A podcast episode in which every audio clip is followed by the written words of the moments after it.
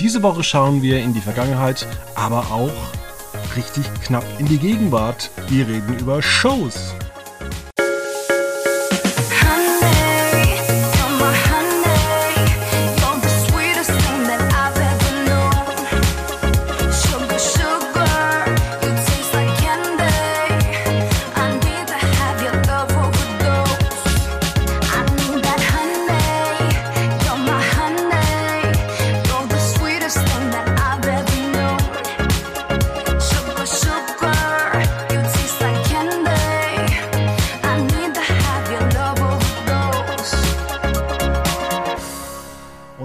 Halli, Hallo, Hallöchen hier bei Quotenmet FM und heute ist mal wieder der Julian Schlichting zu Gast. Beim Thema Game Shows konnte ich nicht Nein sagen. Es gibt nur zwei Themen, über die ich so spreche. Es ist einmal Game Shows und Sesamstraße. Es ist was anderes habe ich ja in meinem kleinen Leben nicht. Und wenn das irgendwo auftaucht in irgendwelchen Podcasts, dann bin ich immer direkt online. Und deswegen hast du nämlich auch einen anderen neuen Podcast. Ich glaube, ihr habt jetzt zehn Folgen knapp. Nee, noch nicht. Es gibt nur monatlich. Ähm, du meinst den mit Martin Reinl, Pubkultur, ja. Genau. genau. Ähm, tatsächlich heute die neue Folge über Hallo Spencer. Kennst du das? Äh, nie geguckt. Ich war tatsächlich immer so das Warner Pro 7 Kind. Äh, nie das RTL ähm, Disney-Kind und auch nie das ARD-ZDF-Kind. okay, ich war das ARD-ZDF-Kind. Martin ist ja der Puppenspieler von Elmo aus der Sesamstraße und hat mit, äh, macht Jan und Henry im, im Kika und hat eigentlich alle Puppen, die irgendwie im deutschen Fernsehen auftreten, werden von ihm gebaut und meistens auch direkt gespielt. Und er ist aber selber auch ein großer Puppen-Nerd und liebt die alte Sesamstraße und alte Sendungen und wir sind seit Jahren befreundet und haben uns jetzt mal gedacht, ein Riesenfan und Nerd wie ich und ein Experte wie er wäre vielleicht ein gutes Duo, weil ein Podcast zu Puppen und Puppenshows gibt es noch nicht. Und er hatte auch viele Connections, um auch dann Leute einzuladen, äh, an die ich sonst gar nicht rankäme.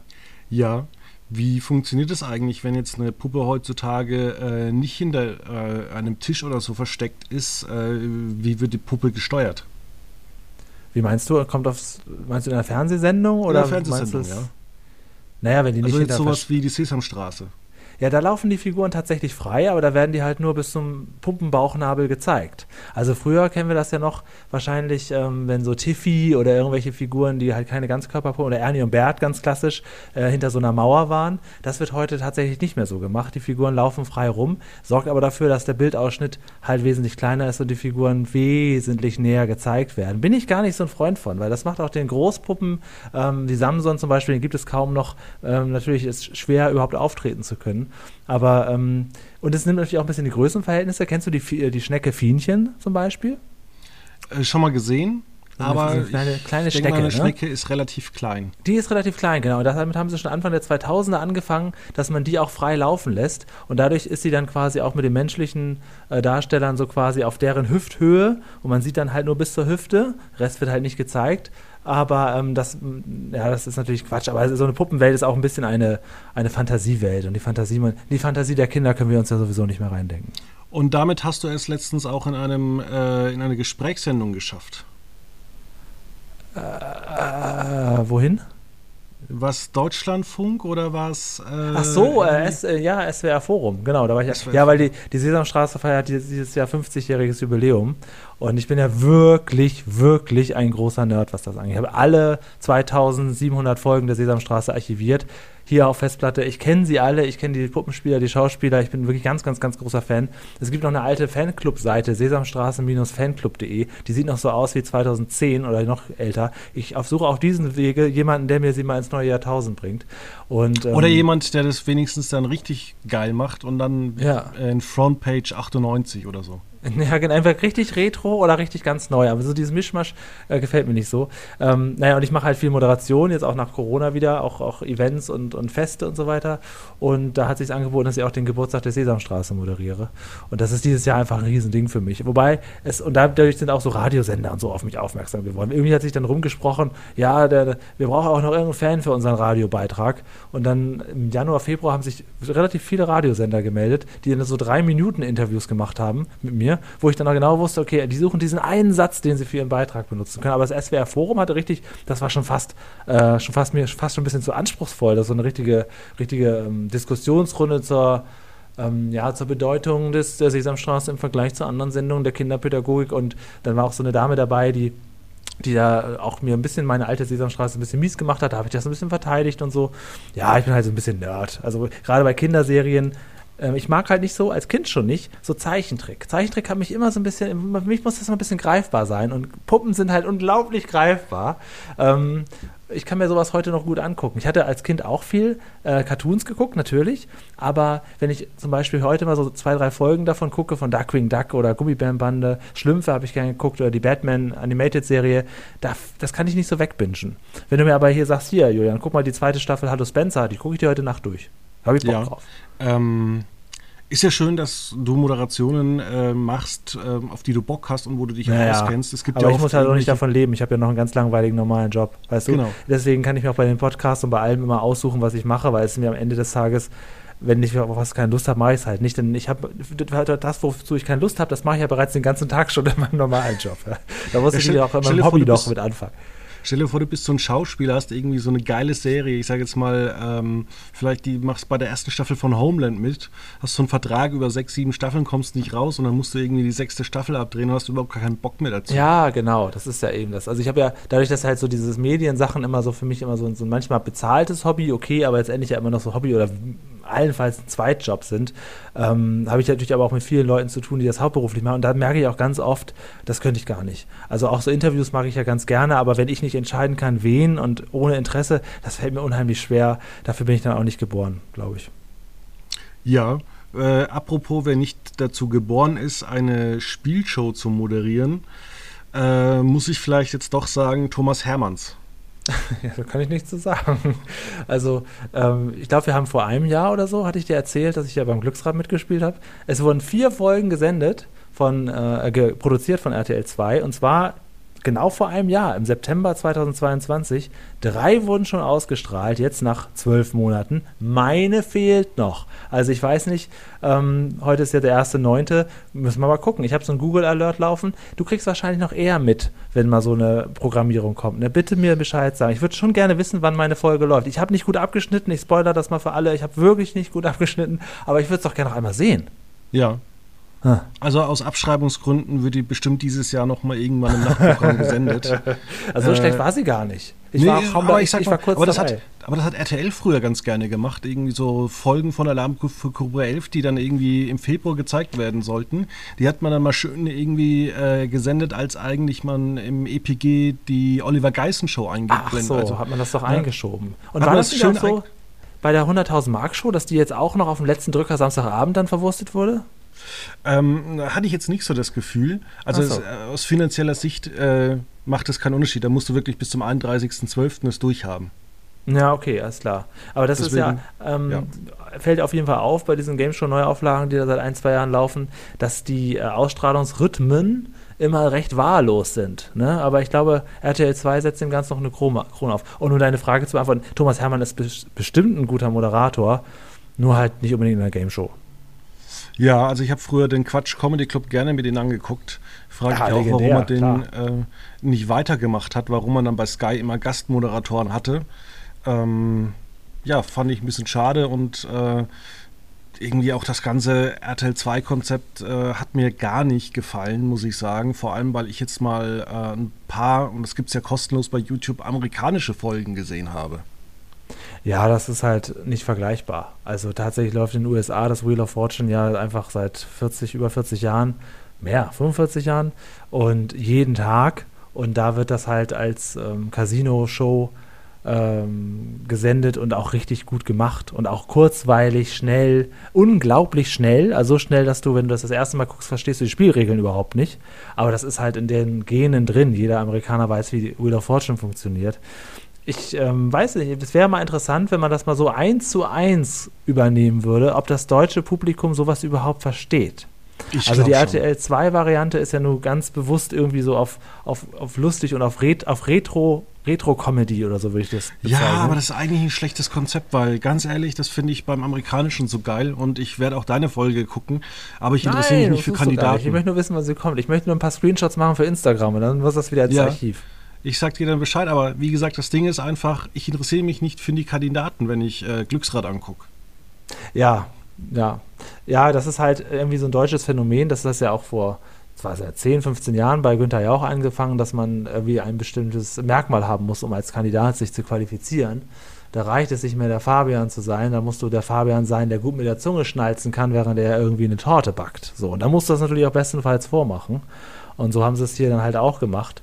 Ähm, Habe ich dir mal erzählt, was mein Erkennungsmerkmal war, also weswegen, weswegen ich, weswegen ich Glücksradkandidat wurde? Vielleicht weiß ich es, aber bitte verrat's uns weil ich großer Glücksrad-Fan bin, weil ich denen äh, Fotos geschickt habe, wie ich als Kind mit meinen Großeltern Glücksrad spiele. Und äh, mein Vater hatte mir mal so eine kleine Glücksradwand gebaut und dann haben sie gesagt, ja, dann komm du doch einfach und bring die mit. Und dann, und dann, dann das, das war das Merkmal. Und deswegen ah, ja. hatte ich auch gedacht, dass eigentlich das auf jeden Fall mal ausgestrahlt wird. Vielleicht, es war die erste produzierte Sendung, sie war bei, bei, der Produktion eine Katastrophe. Sieben Stunden plus hat das Ganze gedauert mit tausend technischen Defekts.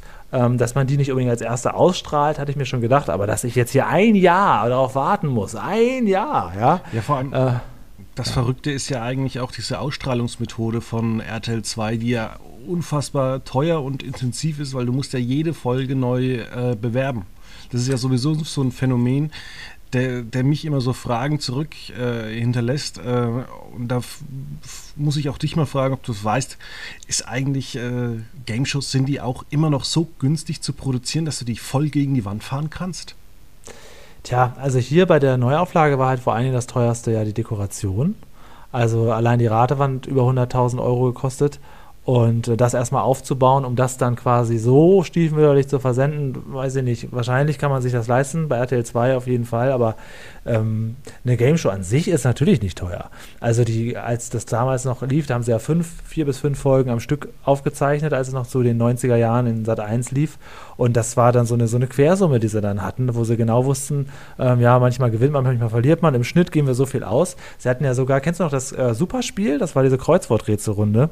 Ja. Die äh, wo die Kandidaten dann quasi nach den Radrunden haben sie ein Kreuzworträtsel zusammen gespielt und das war dann so ein bisschen so der Teamgedanke. Ne? Jetzt, jetzt spielen wir nochmal alle zusammen und lösen das Kreuzworträtsel auf und wenn wir das gewinnen, dann hat jeder was gewonnen, wenn nicht, dann nicht.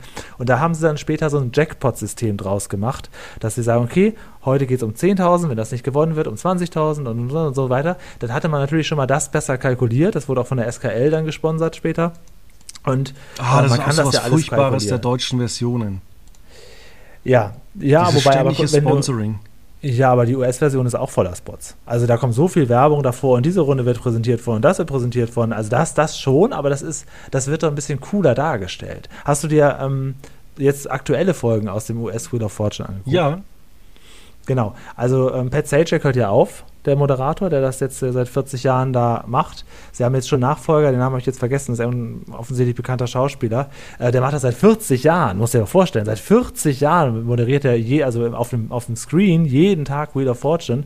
Und der macht das aber auch so fantastisch, weil er, vielleicht geht er das dann auch so, auch so eine Art Sarkasmus dabei hat. Also er kriegt das äh, seriös präsentiert, aber durchaus mit Ironie und Schlagfertigkeit, wo du schon denkst, oha ja, der ist nicht nur hier der steife Peter Bond als Beispiel oder ähm, äh, was weiß ich, Wim, Wim Tölke, so, für die Älteren, sondern der ist ja auch irgendwie so, so ein ganz bisschen, könnte er auch auf so eine Comedy-Bühne gehen, aber auf eine ganz gute Art und Weise.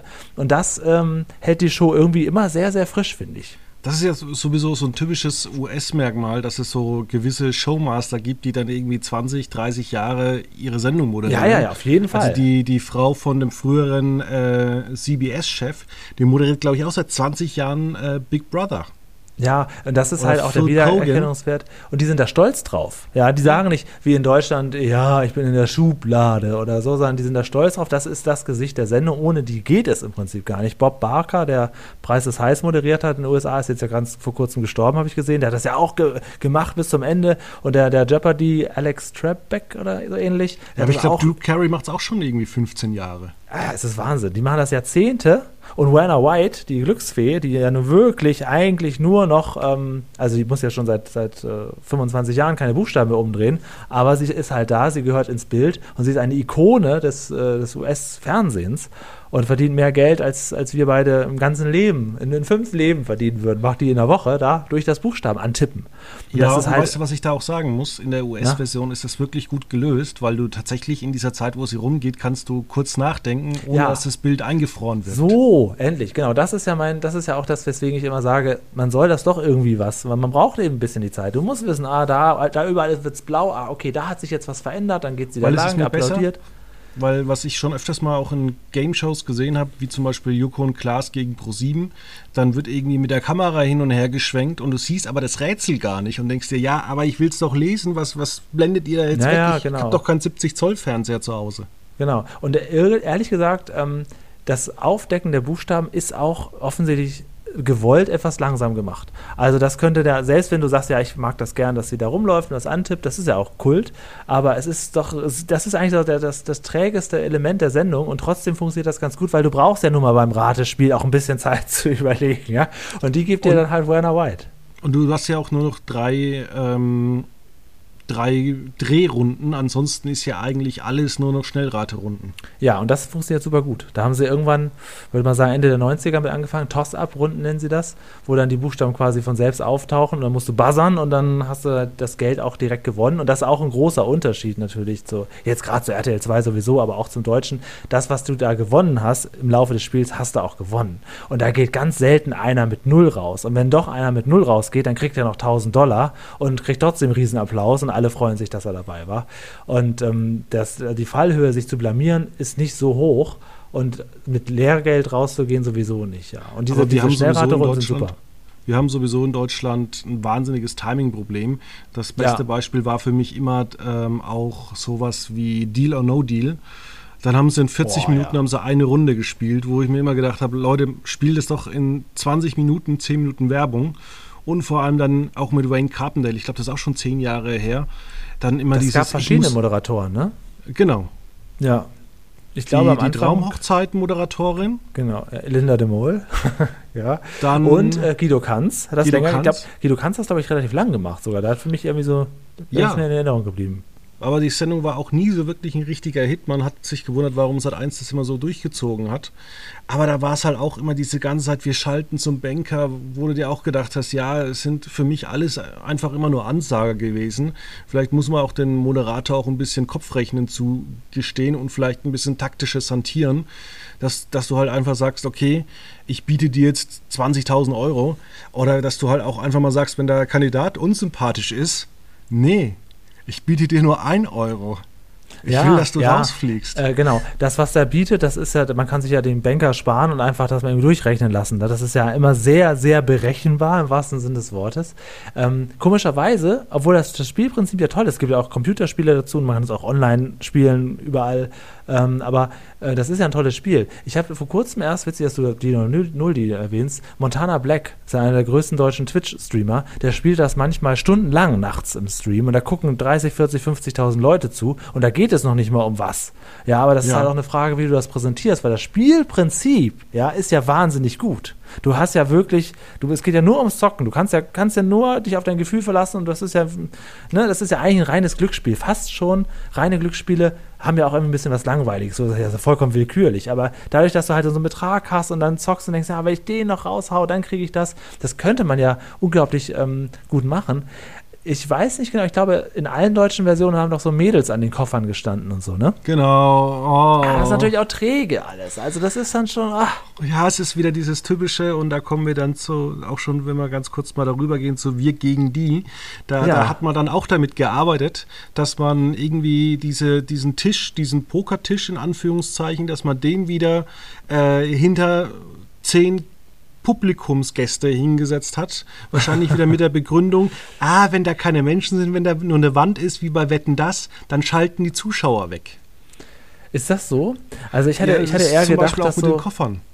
Äh, okay, ja, gut, das kann sein. Ich hatte eher gedacht, dass es gab ja, wir erinnern uns da nicht mehr dran, aber es gab ja ganz kurz mal diese Pandemie, diese Corona-Pandemie, wo diese, wo ja so viel Geisterpublikum war.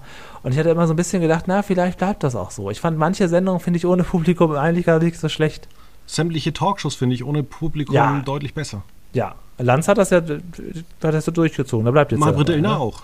Ah ja, okay, alles klar. Ja, ja, das ist ja eben so. Das ist braucht. Bei Lanz hat das ja, das Publikum hat ja früher da direkt dahinter gesessen. Genau. Und ähm, das Publikum ist ja nun mal für die ist das ja ein Event in der Sendung zu sein und die gucken halt am laufenden Band auf, auf sich selber und, und gucken, wie sie da gerade im Bild sind und wenn man so aufs Publikum achtet, das, das lenkt schon ab und das ist auch nicht notwendig. Auch fürs Publikum kein Mehrwert gewesen, immer nur die Rücken von den Leuten zu, sitzen, zu sehen. Ja, aber man muss auch vor allem sagen, dass man im Jahr, also erstmal generell vor HDTV, dass man da überhaupt Publikum vertauscht hat, weil mit den kleinen Fernsehern hast du sowieso nichts gesehen. Außer vielleicht bei, bei T-Shirts, aber ich war ja auch schon in diversen Sendungen. Oh ja, und, ich auch. Da können wir auch einfach mal drüber reden. Das ja, aber dann, dann, dann, wurdest ja. du umgesetzt, wenn du nicht kameratauglich warst, wo ich ja. mir denke, ja, aber ähm, also wenn ihr eine Sendung macht, wo die Menschen wegschalten, weil die Inhalte scheiße sind, dann ist, glaube ich, nicht das, das Publikum hinten dran ja, das Problem. Das eine Gewerk hat aber mit dem anderen nichts zu tun. Da gibt es dann eine, die ist ja abgestellt nur dafür. Das beste Beispiel und auch eigentlich schlechteste Beispiel war immer damals TV Total. Du findest nicht eine Folge, nicht eine Folge TV Total in, in 15 Jahren, wo älteres Publikum oder nicht ganz attraktives Disco-Publikum vorne sitzt. Die sitzen immer alle hinten, die, die nicht so gut aussehenden. Und es hat auch nie jemand irgendwie über 25 da diese Ansage moderiert. Das war richtig krass. TV Total hat richtig, richtig aussortiert. Ähm, ich war auch eine Zeit lang viel in so anderen normalen Talkshows, ähm, Brit und Franklin, was da so gab, aber auch Johannes Bekerner. Wobei bei Johannes Bekerner war das noch cool, weil da hatte man nämlich Platzkarten, als er noch seine Talkshow hatte, noch vor Lanz. Da kamst du beim Eingang rein und hast direkt gewusst, wo du sitzt. Da wurdest du nicht umgesetzt, da war nichts passiert und da hast auch keinen, ja, das war, das war ganz cool. Die haben wirklich einfach das ziemlich random gegeben. Aber alle anderen, das war immer das Schlimmste, wenn das Publikum saß und dann kam so irgendeine Abgestellte mit so einem Headset und die hat dich dann nochmal umgesetzt. Ja, manchmal ja. zum Vorteil, manchmal zum Nachteil. Es ist halt einfach so geil, dass, dass es halt wirklich Leute gibt, die heutzutage denken, ja, wenn das Publikum schön ist, dann bleiben die Leute halt eher da. Ja, ist aber total meine, unrealistisch. Also das ist, das ist aber auch dieses alte äh, Daily Soap-Phänomen, wo die immer noch denken, ja, hier müssen alles nur 20-Jährige sein, dann gucken die Leute die Serie, nein, wir wollen die kauzigen alten Omas haben. Das ist doch das, das ist ja albern. Und weiß nicht, im Publikum ist das wirklich nicht ganz so schlimm, aber TV Total war richtig, richtig krass. Da hat im Prinzip immer die gleiche Typ Mensch hat vorne gesessen. Das stimmt, ja, wenn man sich das so da, äh, zurückerinnert. Das war natürlich Zeiten. Ähm, ich habe mich letztens mit jemandem unterhalten, der hat tatsächlich äh, viel bei TV Total äh, die Kamera gehalten. Mhm. Und äh, wenn man so rückblickend so denkt, sowas wie, kennst du noch Dieter Bürgi? Ja, sicherlich, klar. Und das Ding war halt, der hat mir, also ich habe gesagt, naja, das ist doch ähnlich wie bei, bei Zirkus Halligalli oder bei, beim ZDF-Magazin, dass man sich solche Aktionen ausdenkt. Und mhm. er hat gesagt, nee, Stefan Rabe ist da wirklich dienstags immer losgegangen und hat dann geguckt, was er machen kann für nächste Woche. Also völlig wahnsinnig. Ach, krass, also er war wirklich, der war bei den ersten Jahren, 1999 und 2000 war der dabei hinter der Produktion. Genau. Das ist natürlich spannend, ja. Ja gut, okay, Dienstag ging ja quasi dann deren Woche wieder los, ne? Also nach dem Spiel ist vor dem Spiel. Genau, und dann ging es halt wirklich darum, irgendwie, ja, Dienstagmittag sagt Dieter Bürger, er kommt trotzdem nicht, dann, dann wird halt ein Song kreiert, der nächste. Ja, ja, das, das, das waren die wilden Zeiten. Das waren auch, auch immer und noch, würde ich, ich auch sagen, die besten. Ich habe mir auch ein paar alte Folgen jetzt zuletzt wieder angeguckt. Also die Sendung war ja wirklich so überfrachtet an Material. Ja. Und vor allem das Geile ist ja auch wirklich damals gewesen, äh, wenn du dir dann irgendwie so zweite Staffel oder Ende der ersten Staffel anguckst, die Leute hatten wirklich Angst vor Raab und haben gesagt, ich möchte nicht mit dir reden, du verarscht mich. Ja, ja, auf jeden Fall. Auf jeden Fall. Auch, auch die äh, hat er ja auch. Also gerade diese armen Raab der Woche Nominierten, die nur nicht so viel Fernseherfahrung haben. Also da war das schon krass. Aber es, das, war, das, das war damals auch mangels Internet und mangels Alternativen, war das die Sendung, wenn du sonst kein Fernsehen geguckt hast, das hast du mitgekriegt. Genau. Ähm, jetzt wollte ich aber noch mal auf Wir gegen die rein. Ja, das an sich Gute an der Sendung, muss ich sagen, waren die äh, Mabuse-Schwestern. Ja, hat man die schon mal so zusammen gesehen? Ich glaube nicht, doch bei Let's Dance. Ah, okay, gut, das verfolge ich nicht. Also so. bei Let's Dance ja. saß äh, die Mozzi immer in der Jury und die ähm, Schwester hat getanzt. Ja, okay, alles klar. Ich habe mir gerade mal so ein paar Bilder auch noch gerade aufgerufen von der Sendung.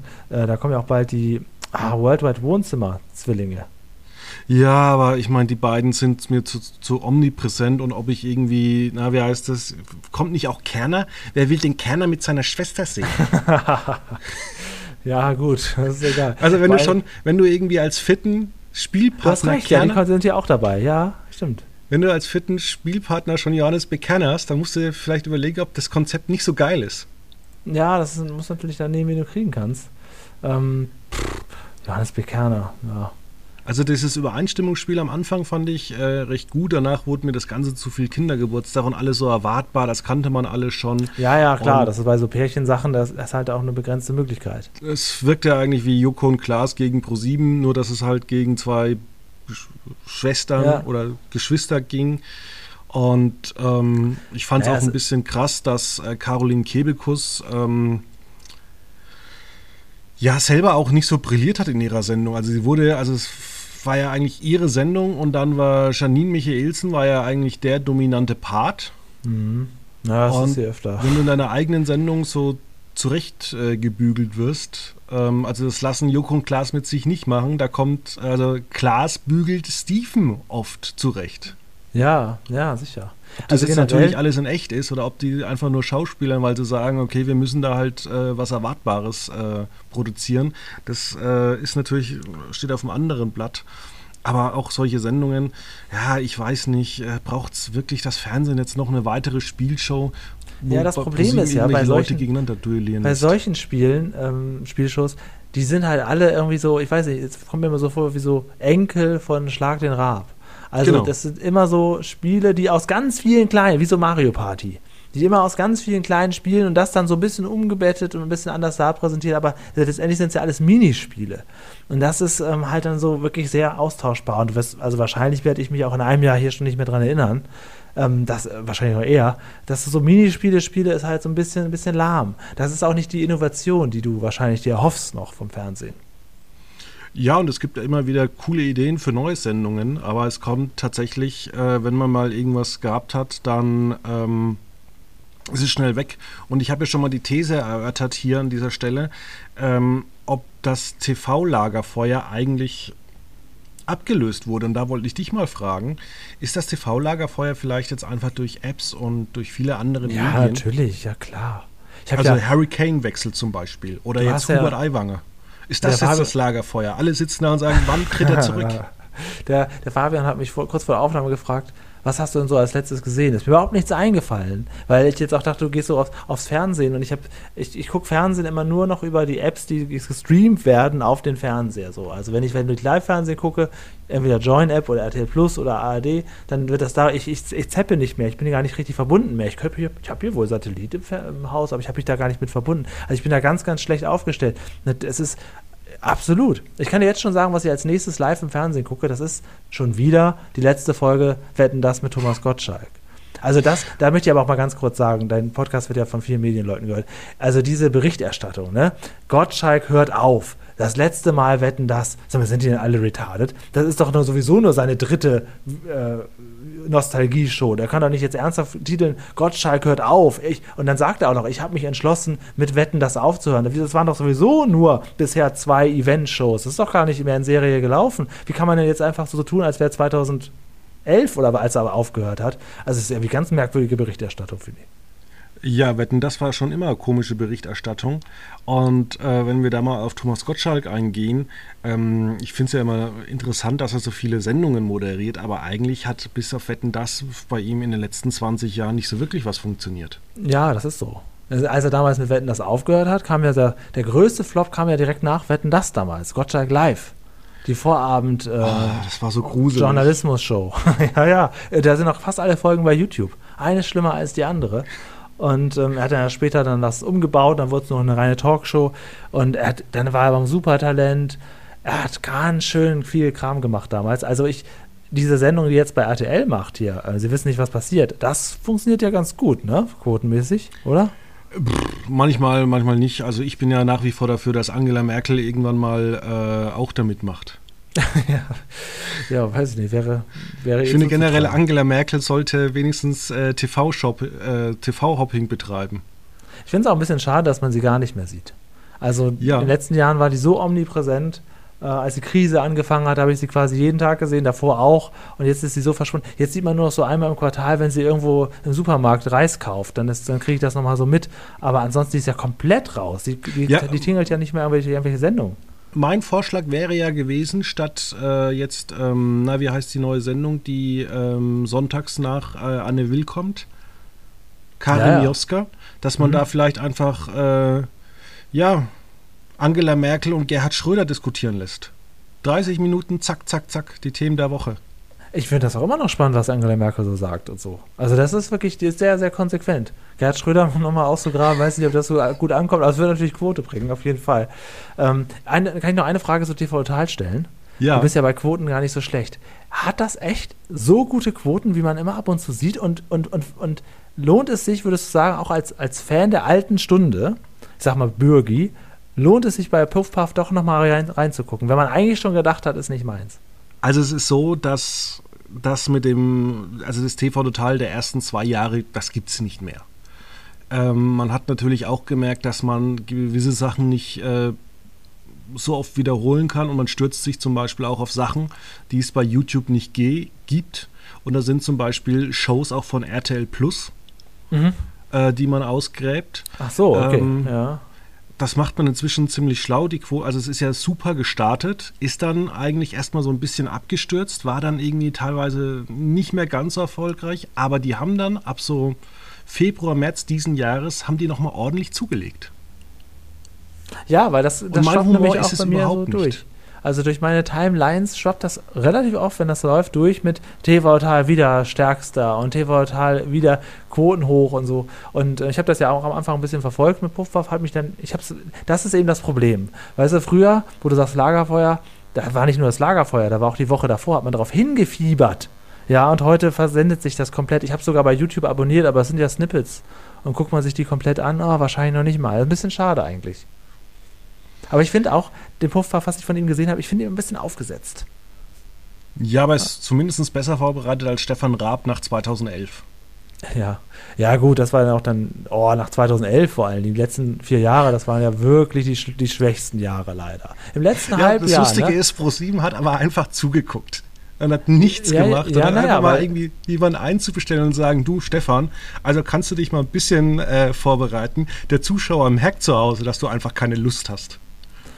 Ja, es war, glaube ich, so ähm, querfinanziert, weil er ja noch die ganzen Eventshows dem mitgebracht hat.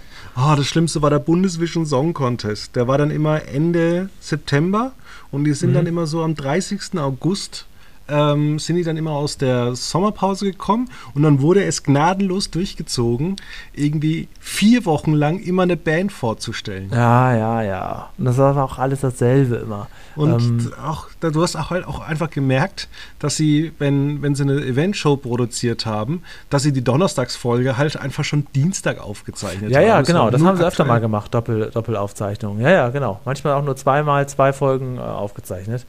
Ähm, ja, ja, ja, das die letzte Zeit von TV Tal, das war nicht mehr gut. Vor allen Dingen, also, ähm, die laden ja relativ viel davon auf YouTube hoch und so weiter, ne? Und die ganzen mhm. Folgen ja sowieso, aber ich gucke mir gerne so, so Talks an, wenn mich die Gäste interessieren. Aber natürlich dann, gerade wenn dich die Gäste interessieren, dann, dann merkst du natürlich erst recht, wie uninteressiert und schlecht vorbereitet äh, Stefan Raab ist. Und jetzt bringen wir den Punkt zurück zum Anfang, wo wir über Puppen gesprochen haben. Martin Reinl war nämlich auch zweimal bei TV Teil, einmal mit Elmo und einmal mit Vivaldi. Und wenn man sich diese beiden Talks anguckt, vor allem den mit Vivaldi, siehst du einfach, wie.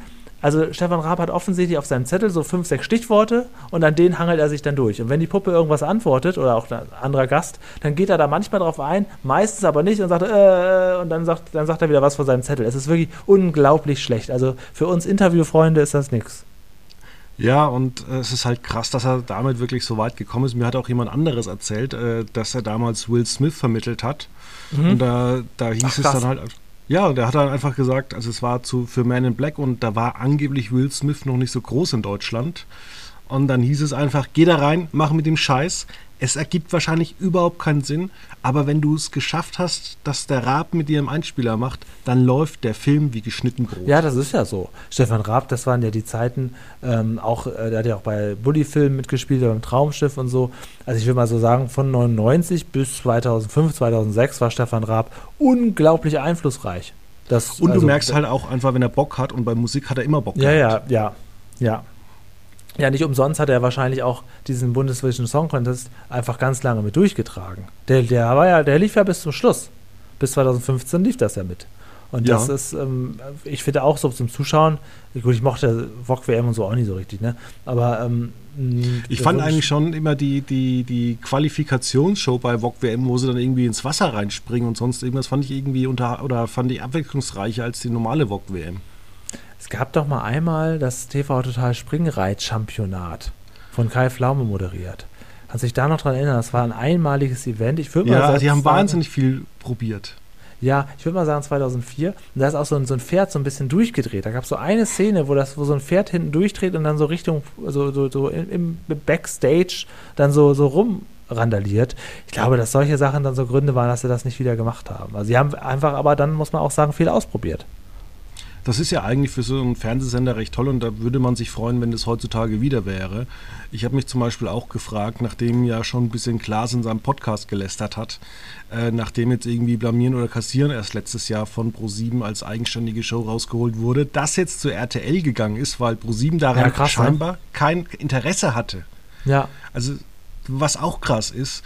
Ähm, und das nächste ist halt dann, dann würde ich halt wenigstens mal jetzt zu Florida hingehen und sagen, wollt ihr nicht vielleicht sechsmal im Jahr in der Sommerpause von eurer normalen Sendung vielleicht wieder ein Duell um die Geld machen? Mit Oliver Kalkofe. Ah, das war eine geile Sendung. Bloß am Ende waren die Fragen halt nicht mehr gut, deswegen sind die Quoten so abgestürzt. Ja. Weil du willst natürlich gute Schätzfragen und jetzt nicht unbedingt äh, sehen, wie Leute zocken, wie oft der Name Klaas im Jokos Wikipedia-Eintrag drin vorkommt. Das ist Nonsens. Aber zum Beispiel Fragen wie, wie viel Tic-Tacs sind in einer Packung, das ist spannend. Blamieren oder kassieren wird bei RTL jetzt zusammen mit Sport gesendet. Nur also als Halbstunde, ne? Genau. Erstmal. Ja. Mal gucken, was wir noch so irgendwann im Petto haben. Vielleicht ist das auch mal wieder sinnvoll, das vielleicht äh, während Supertalent zu zeigen dass man zwei Stunden Supertalent macht, dann eine halbe Stunde blamieren oder kassieren und dann macht man vielleicht noch äh, die Entscheidung vom Supertalent. Ja. Statt diese ewig langen Shows. Ja, ja, ja. Ich frage mich nur, ja, ja, ich frage mich nur, wenn irgendwann mal dann das Finale von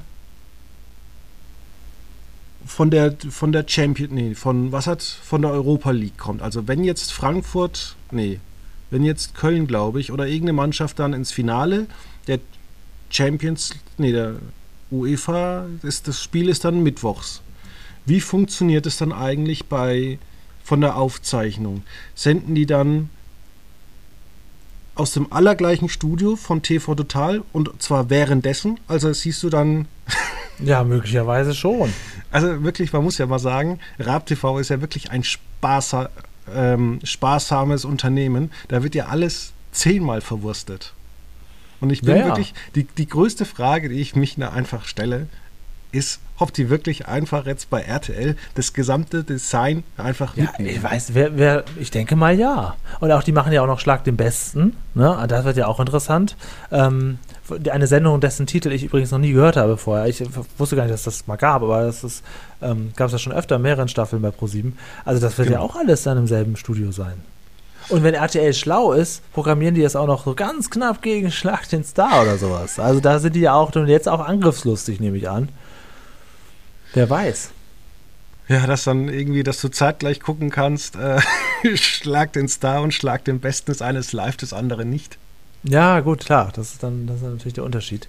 Aber was ich noch sagen wollte bei, beim Thema Game Shows, ähm, die schafft es natürlich nicht nur, dieses Publikum zu vergrätzen, sondern ja auch die, die Game Show-Hosts. Also Jörg Dreger hat sich ja in den letzten Monaten in den Medien doch hier und da mal sehr, sehr, sehr verärgert. Also, dass da eine weitere Geh aufs ganze Staffel kommt, ist ja wohl ziemlich ausgeschlossen. Und Ulla Kock am Brink hat ja noch die perfekte Minute, haben sie ja noch, ähm, mhm. noch eingestreut. Ähm, also das sind ja diese, das tut mir immer so ein bisschen leid für die, ähm, wenn die, wenn die Leute, die Moderatoren es noch können, aber die Aufmachung halt das dann, das dann so versaut. Weil diese Sendungen haben ja alle Potenziale, könnten alle permanent laufen, aber nicht so aufgebläht und auch nicht so billig produziert. Das ist wirklich Retro, ja, aber das ist halt dann schade, wenn das so wenig Liebe versprüht. Ah, ne? Einfach mal, man kann doch mal zum, zu Beginn kann man eine Staffel machen, die Retro ist und danach kann man doch mal eine moderne Staffel machen. Ja, Jeopardy ist jetzt kürzer. auch abges abgesägt oder abgeschmiert. Die letzten, äh, Jeopardy habe ich gelesen, dass die Staffel, die Quote jetzt auch ganz schlecht geworden ist. Ja, lustigerweise lief die Wiederholung aus dem Februar, März lief am erfolgreichsten. Alle anderen waren deutlich schwächer. Ja, es ist auch einfach zu lang. Und das ist man sollte einfach aufhören, den Leuten irgendwas vorzugaukeln. Sowas wie die Sat 1 Kultshow-Wochen. Ja, wo ich ja. mir immer denke, ah, oder der, der Erfolgs- oder bei, bei der Erfolgsrichter oder sonst irgendwas, der Erfolgsanwalt. Ja, hier, ah, Barbara Salisch läuft doch gut. Nein, aber ich meine, äh, Lenzen. Ach so, ja. Okay. Ingo Lenzen, mhm. weißt halt eins, ist nur Erfolgsserien, Kultsachen und du weißt halt einfach, ja, wenn, wenn man das betont, dann ist es nicht kultig. Ja. Also meine größte Challenge heute im Podcast war, es zu schaffen, dass du nicht das volle Haus erwähnst. Ich habe es im Prinzip geschafft. Ne? Wir waren jetzt ganz nah dran. Ich, ich sag's lieber ja. jetzt einmal selber, bevor du jetzt dich darüber wieder aufregst. Ähm, aber ja, Sat 1 ist jetzt nicht mehr der Sender Nummer 1. Seit aber auch schon lange nicht mehr. Guck mal, die haben auch die letzten, vor zehn Jahren hast du das schon auf Streife und so gesehen. Also, das ist jetzt ja wirklich, wirklich schade eigentlich. Das Frühstücksfernsehen ist so das, das Flaggschiff. So, fertig. Ja, was hältst du eigentlich von meiner Idee, dass man nach dem Frühstücksfernsehen so um elf äh, vielleicht eine kleine ja, Frauensendung macht, wo sie über wichtige Themen diskutieren. Und damit meine ich jetzt nicht, ob man jetzt äh, ja, Wasser mit Geschmack trinken sollte oder ob so. der Soda-Stream oder sondern zum Beispiel auch mal tatsächlich solche Themen bespricht, wie ähm, brauchen wir das Ehegattensplitting noch und dann halt wirklich verschiedene Frauen auch damit einbindet, eine junge, eine ältere, vielleicht eine Selbstständige, vielleicht auch mal eine, die äh, schon gesitteter ist. Ja, ja, sowas wäre spannend überhaupt, ähm, ich habe letztens in so einem Podcast gehört, von öffentlich-rechtlichen, ähm, dass, dass das, äh, ja, dass die Ehegemeinschaft und dass das, weil da ging es, ich habe jetzt öfters irgendwie ist gerade so das Thema offensichtlich in so diesen Redaktionen der der Radiosender äh, Singles, glückliche Singles. Jeder Dritte ist Single und die meisten sind glücklich dabei. Aber wenn sich Leute zusammentun und zusammen quasi eine Gemeinschaft bilden, dann müssen sie auch nicht verheiratet sein und sollte man das nicht genauso akzeptieren und denen die gleichen Vorteile geben. Sowas finde ich sehr, sehr spannend. Da gibt es ganz, ganz viele Themenmodelle, äh, wo man sagt, ja, früher war eine Ehe eine Zweckgemeinschaft, dann ist sie verromantisiert worden und heute, was machen wir heute? Gibt es ja nicht noch weitere, weitere Pärchenbildungen? Ja, du, hast früher, du hast früher teilweise noch nicht mal eine ähm eine Wohnung bekommen, wenn du nicht verheiratet ja, bist. Genau. Genau, ja, also da hat sich ja alles geändert und jetzt ist man irgendwie so, Ehe für alle ist gut, aber darüber hinaus gibt es doch noch weitere äh, Gemeinschaften. Ja, zum Beispiel Scheidung für alle ist ja auch so ein Ding. Nein, aber das ist unfassbar teuer. Hast du dich schon mal scheiden lassen? Nee, ich habe mich also, noch nicht mal heiraten lassen. Aber wenn du dich scheiden lässt und du hast einfach einen Partner, der sagt, nee, ich bin damit überhaupt nicht einverstanden, dann kann das ganz schnell richtig Ach teuer so. werden. Gibt es da nicht auch dann diese klassischen ähm, äh, Gerichtsverfahren Schlichting gegen Schlichting. So, dann der eine will nicht und der andere doch und so. Was kann das dann genau, passieren? Das kann dann auch alles so vorkommen, aber dann äh, schreiben sich die Anwälte gegenseitig und dann hast du mal schnell äh, so 15.000 bis 20.000 Euro an oh Gott, oh wo du dir dann sagst, okay, da habe ich mir aber, das, hätte ich mir das Ehegattensplitting aber auch äh, schenken können und die Hochzeit für 20.000 Euro. Ja, ja, ja.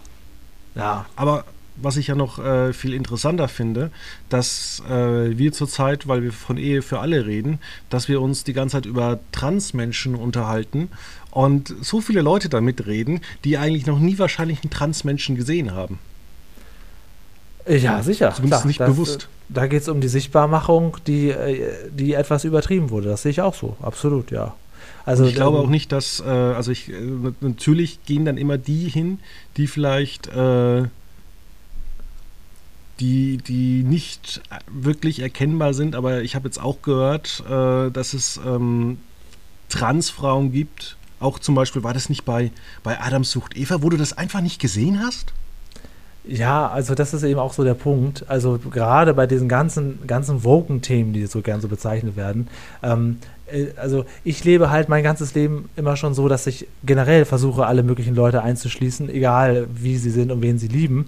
Ähm, aber wenn man natürlich die ganze Zeit sagt, ja, du bist ja auch eingeschlossen, obwohl du so bist und obwohl du so bist, obwohl, ich finde manchmal, gerade in den letzten letzten Jahr der, so dieser medialen Aufbereitung dieser Themen ist, ist, werden manchmal die Unterschiede größer herausgearbeitet, als es eigentlich nötig ist, um zum Ziel zu kommen, dass wir doch alle gleich sind. Das ja. finde ich auch schwierig, ja. Was ich ganz interessant äh, noch zu dem Thema finde, äh, ist tatsächlich ähm, bei homophoben Menschen, da gibt es mehrere Studien, dass die Homophoben tatsächlich äh, homophob sind mit der Begründung, und das ist geil, weil sie Angst haben, es könnte ihnen gefallen. Ja, gut, das ist natürlich dann deren eigenes persönliches Problem. Genau, also weißt du, wenn, wenn, wenn ich nicht auf, also wenn, also wieso soll ich was gegen Leute haben oder gegen irgendwelche Vorzügen, wenn ich mit mir doch selber im Reinen bin?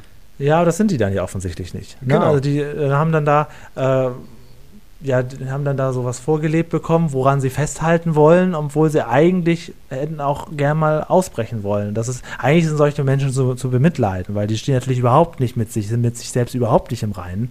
Und ähm, haben dann den einfachsten Weg gewählt. Ne? Ich habe quasi die, die Aufgabe. Die Aufgabe ist der einfachste Weg. Wenn du irgendwas Tolles willst und du weißt nicht, ob es erreicht, dann sagst du, ach komm, ich, ich höre einfach damit auf, mache mir damit keine Sorgen mehr, dann werde ich wieder fett und dann ist auch wieder gut. Dann habe ich weniger Probleme. Das ist dasselbe eigentlich. Ja, also ich, ich habe zum Beispiel eine gute Bekannte und deren Bruder ist, wie soll man sagen, ähm, der sieht verdammt gut aus, muss man sagen. Ähm, der hatte noch nie eine Freundin und ähm, hängt halt auch nur mit Jungs ab. Und dann habe ich mal so gefragt, aber sie kommt halt aus einem anderen Kulturkreis. Kann da sein, dass der vielleicht äh, nicht auf Mädels steht? Und dann hieß es, sag das nicht. dann habe ich gemeint, wieso? Es geht doch um sein Glück. Ja, das, das kann doch dir egal sein. Wenn du anderer Kulturkreis sagst, dann kommen Religionen, dann kommen Wertevorstellungen. Das ist schwieriger. Also da, ich ver, ver, vergesse manchmal auch, wie gut wir es hier in Deutschland haben. Ja, bei aller genau. Kritik, die man überall sieht. Aber was solche Themen angeht, ähm, kann schon jeder weitestgehend so leben, wie er will. Und das ist, ähm, das ist längst nicht selbstverständlich. Ja, muss man halt auch sagen, dass wir da auch äh, gut vernetzt sind. Also auch äh, mit Smartphones, mit diesen ganzen Facebook-Gruppen, da kann man denken, was man will, aber äh, auch im Fitnessstudio kannst du in Anführungszeichen Freunde und Bekannte finden. Und wenn du natürlich irgendwo auf dem Land, in irgendeinem anderen Land lebst, wo du halt einfach, und das ist ja auch so ein Punkt, um das jetzt mal abzuschließen, was auch die AfD zum Beispiel ähm, als Vorteil hat, wenn du natürlich irgendwo in der Gemeinschaft bist, wo du die Sorgen von anderen Leuten mitträgst, äh, weil du vielleicht auch selber davon partizipieren kannst, dann nimmst du auch deren Meinung an. Ja, sicher. Also genau. wenn ich jetzt zum Beispiel die ganze Zeit auf den Staat lästere äh, und ich verheiratet wäre, dann würde irgendwann wahrscheinlich meine Frau dann auch sagen, ja, okay, vielleicht ist da was dran, weil ja, ich will ja vielleicht auch keinen Streit anfangen. Ja, ja, richtig. Ja, prinzipiell. Also das ist natürlich, wenn du sagst, auf dem Land, ähm, ich komme ja auch vom Dorf, ne? Und da ticken die Uhren ganz, ganz anders nochmal. Also zum Positiven, aber auch zum Negativen. Absolut. Also ich, ich, hatte vor einiger Zeit, jetzt schon wieder zwei, drei Jahre her, Klassentreffen und ich komme wirklich auf, vom Dorf, also eine Stunde bis zur Autobahn in Cuxhaven. Und da habe ich witzigerweise auch gefragt, äh, sag mal, wie ist das mit dem Gendern hier? Die wussten nicht, was ich meine. Und zwar nicht, weil sie mich verarschen wollten oder weil sie was dagegen haben, sondern weil das gar keine Rolle spielt.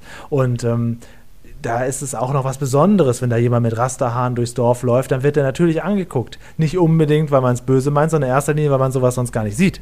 Ja, und hier in der Stadt nimmst du das gar nicht mehr wahr. Also das ist, glaube ich, auch prinzipiell, was sowas angeht, Stadtmaus und Landmaus, gibt es da große, große, große Unterschiede. Und die eine wird mit dem Leben des anderen nicht so leicht klarkommen.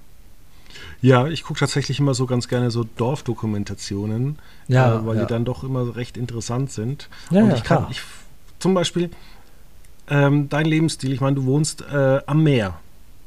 Achso, ja. Oder du hast mal am Meer gewohnt. Wäre schön, ja. Mhm. Aber ich, ich kann mir nicht vorstellen, irgendwo zu wohnen und halt zu sagen, ich kann nur in drei Richtungen gehen. weißt du, irgendwie, da, da, ist dann so eine Wand und ich denke mir immer, hä? Aber ich will ach so, in vier so, Richtungen ja, gehen. Das ist, genau, die, das ist Meer, ist, da kannst du nicht rübergehen. Da ist Stopp. Na, da ist die Welt zu Ende. Und ich bin letztens auch durch, durch ein Dorf gefahren, habe eine Freundin besucht und dann ist mir aufgefallen, Moment mal, in, diese, in dieses Dorf gibt es ja nur eine Straße, da kannst du ja noch nicht mal durchfahren. Ja, ja, sowas. Ja, ja, das, das gibt es sowas. Und das ist, ich bin ja auch weggezogen, als ich Anfang 20 war, weil ich es nicht mehr aushalten konnte. Ja, aus vielen Gründen. Erstmal konnte ich da auch nicht richtig zu mir stehen und ich fand es halt auch, also ich wollte halt auch, ich wollte dringend irgendwo hin, wo ich nicht irgendwie äh, einen Führerschein brauche. Ich habe einen Führerschein, aber ich wollte lieber so frei sein, dass ich nicht, also ich musste wirklich eine halbe Stunde fahren, um bei irgendeinem McDonalds rauszukommen oder so. Es ist für mich heute noch, jetzt bin ich gerade 40 geworden, ein Riesenglück, ein Riesenglück, ein ganz, ganz kleines Glück, dass ich jetzt zum Beispiel nennen wir, sagen wir, Burger King gehen könnte und das zu Hause noch essen könnte. Ich tue es nicht. Ich könnte es aber. Das war früher unmöglich. Und ich bin halt überhaupt nicht fürs Dorf geschaffen, nur zufällig dort geboren. Und ich glaube auch nicht, dass ich nochmal zurück will.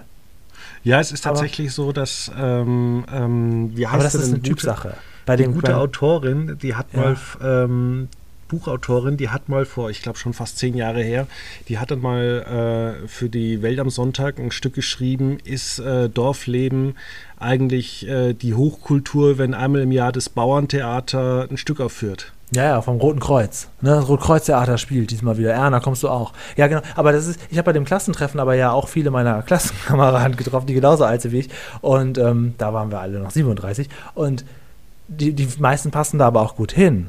Ne? Die, manche sind auch ein Fisch im Wasser und das ist ja auch gar nicht negativ zu sehen. Wenn die sich wohlfühlen, ist gut. Vielleicht, vielleicht bin ich dann auch der Sonderling, der da einfach sich nie so richtig zurechtgefunden hat da auf dem Dorf. Und ähm, mir geht es halt in einer anonymen Stadt, wo ich 24 Stunden Supermärkte habe, viel besser. Aber das, das ist, nicht schon unbedingt, heißt geil. nicht, dass das, ja, das heißt aber nicht, dass es das bessere Leben ist. Also ähm, die ich sahen teilweise glücklicher aus, als ich bin. Ja, ja, ja Ich genau. kenne auch Leute, die auf dem Dorf wirklich wohnen, die halt sagen, was brauche ich so schnelles Internet? Mir reicht ja irgendwie 16.000. Äh, ich muss da nichts bestellen. Ähm, ja, und die vielleicht auch Kinder haben, ne? Und die sich darüber Kinder definieren und ja. Der, und nicht nur das, sondern die arbeiten im Dorf und die gehen im Dorf ins Schwimmbad und äh, schrecklich, schrecklich, schrecklich. Ja, aber ich meine, ich sag's immer zu Freunden, weil ich habe auch eine gute Freundin, die lästert immer ganz gerne ab. Die hört zum Glück den Podcast nicht. Aber ich sag zu ihr immer, wenn sie ablästert über Freunde, sage ich immer, aber du musst immer eins verstehen, die Leute sind damit glücklich. Ja, genau. Die meisten wollen das ja so. Also es könnte ja jeder, wenn jeder hat ja die Möglichkeit in Deutschland so oft umzuziehen, wie er will. Und ähm, klar gibt es manchmal so Fußfesseln wie eine Hausfinanzierung oder ein Kind und so ein Quatsch, aber man kann sich davon ja auch lösen. Ja? Und es ist die meisten, also glaube ich, ist auch, ist auch meine Empfindung, die meisten Leute leben dann doch eigentlich in der Umgebung, wo sie sich wohlfühlen und die einen halt da und die anderen da. Das ist kein Problem. So. Andererseits habe ich auch schon Besuch gehabt, äh, die hier in die Stadt kommen, nach Düsseldorf und, und sich überhaupt nicht wohlfühlen, weil es so laut ist und so schnell und so hell. Und dann kann ich 20 Mal sagen, ja, aber guck mal hier, mein Schlafzimmer, mein Wohnzimmer sind zum Hinterhof, hier hört man gar nichts. Das, mhm. ist, das reicht nicht. Die sagen, ja, aber wo ist denn das Meer? Ja. Und dann zeige ich auf den kümmerlichen Rhein, wo du das andere Ufer sehen kannst. Der, der Rhein hat aber in Düsseldorf doch eine äh, ordentliche Strömung. Ja, ja, gut, klar, aber du siehst das andere Ufer. Es ist nicht ja. die Unendlichkeit. Ach ja. Wie hast du das denn jetzt geschafft? Jetzt hast du mit Sesamstraße sind wir reingegangen, dann sind wir bei, bei den Game Shows rausgekommen, dann warst du kurz bei der AfD und jetzt sind wir hier auf der, auf der Rheinromantik. Ja, wir haben Wahlen, wir müssen es nochmal sagen. Nicht die Heimat wählen, denn die Heimat ist ja die NPD. Ah, okay, die ist ein bisschen vergessen worden. Die NPD ist in so in der Berichterstattung verschwunden, ne? Genau. Und die ist ja. immer kleiner geworden. Und ja. vielleicht äh, schließen die sich irgendwann mal zusammen zur Alternative für den dritten Weg. Ja, also ich glaube, ich glaub, das große Problem bei der AfD ist, ähm, ähm, dass, dass sie natürlich auch Sachen ansprechen und eigentlich nur die Sachen ansprechen, wo sie wissen, da, da, da gehen viele mit, mit überein. Das ist natürlich ein Problem.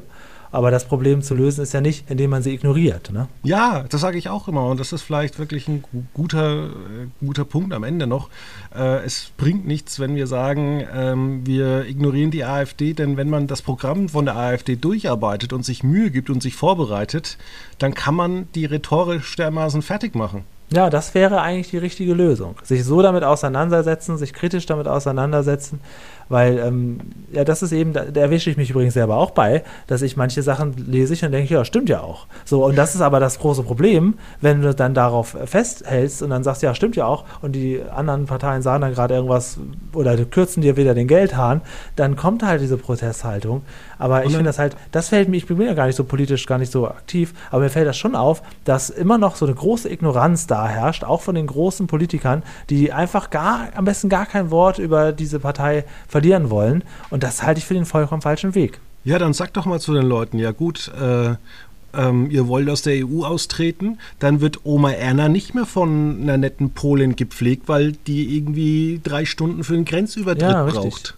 Dann kannst du nicht mehr irgendwie nach, nach Salzburg mal gemütlich aus München hinfahren, sondern du musst da irgendwie gucken, dass der österreichische Grenzbeamte nett zu dir ist. Eigentlich müsste man so das äh, AfD-Programm komplett auseinanderdröseln und dadurch die allerschlimmsten möglichen Szenarien, die sich daraus ergeben, die müsste man bekannter machen, ne? Definitiv und es ist halt wirklich ist so viel Käse drin und klar, äh, kommen viele Leute hierher und wollen einfach von uns partizipieren, weil, weil man muss ja auch mal sagen, wir Deutschen nutzen ja alle möglichen Länder auch aus. Also ähm, wir sollen uns da jetzt auch nicht irgendwie besser darstellen, sondern äh, was wir teilweise mit unserer Wirtschaft machen. Äh, VW hat irgendwelche Zwangsarbeiter in China, früher in Brasilien gehabt, äh, weiß der Herrgott was. Äh, es gibt ja so viel irgendwie Kinder schürfen irgendwelche äh, Metalle in Afrika und dann setzen wir uns hin und sagen, ja gut, aber wir wollen jetzt, dass da keiner irgendwie in unser Land kommt. äh, ist halt irgendwie auch scheinheilig, genauso wie es ja dann auch mit äh, sowas wie der letzten Generation ist das, oder mit den Grünen, die dann sagen, naja, China ist jetzt auch ganz böse, denn die schließen so viele Kohlekraftwerke an, aber wir bestellen halt alles günstig bei Amazon und uns ist es halt völlig egal, wo das Zeug herkommt ja, und am Ende wird es ja. halt wieder in China produziert. Ja. Ja, ja, genau. Und wenn es kaputt ist, dann kaufen wir es halt nochmal. Dann kaufen wir es nochmal, weil es kostet ja nichts. Und zurückschicken, pff, es kostet ja nichts. Ja, ja, das ist so. Für, soll ich jetzt für ein Ladekabel, um das jetzt mal plakativ zu sagen, äh, in den DHL-Store gehen und irgendwie oder mir noch irgendwas rausdrucken, weil ich das für 8 Euro nochmal zurückschicke? Ja, ja, absolut. Will Amazon doch auch gar nicht. Die sagen doch im Zweifel, genau. ja, behalten Sie das, wir schicken Ihnen noch drei neue. Genau.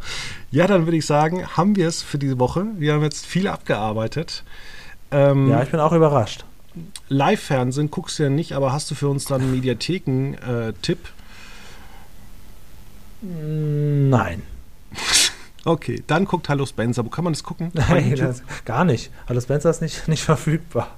Nicht verfügbar. Okay. Es gibt es auf DVD. Wenn, wenn ihr Folgen braucht, die es nicht auf DVD gibt, meldet euch bei mir. Das wird nicht ja, billig. man kann es ja auch so ähnlich machen. Du könntest ja vielleicht so einen Verleih aufmachen mit Hello Spencer DVDs oder Videokassetten.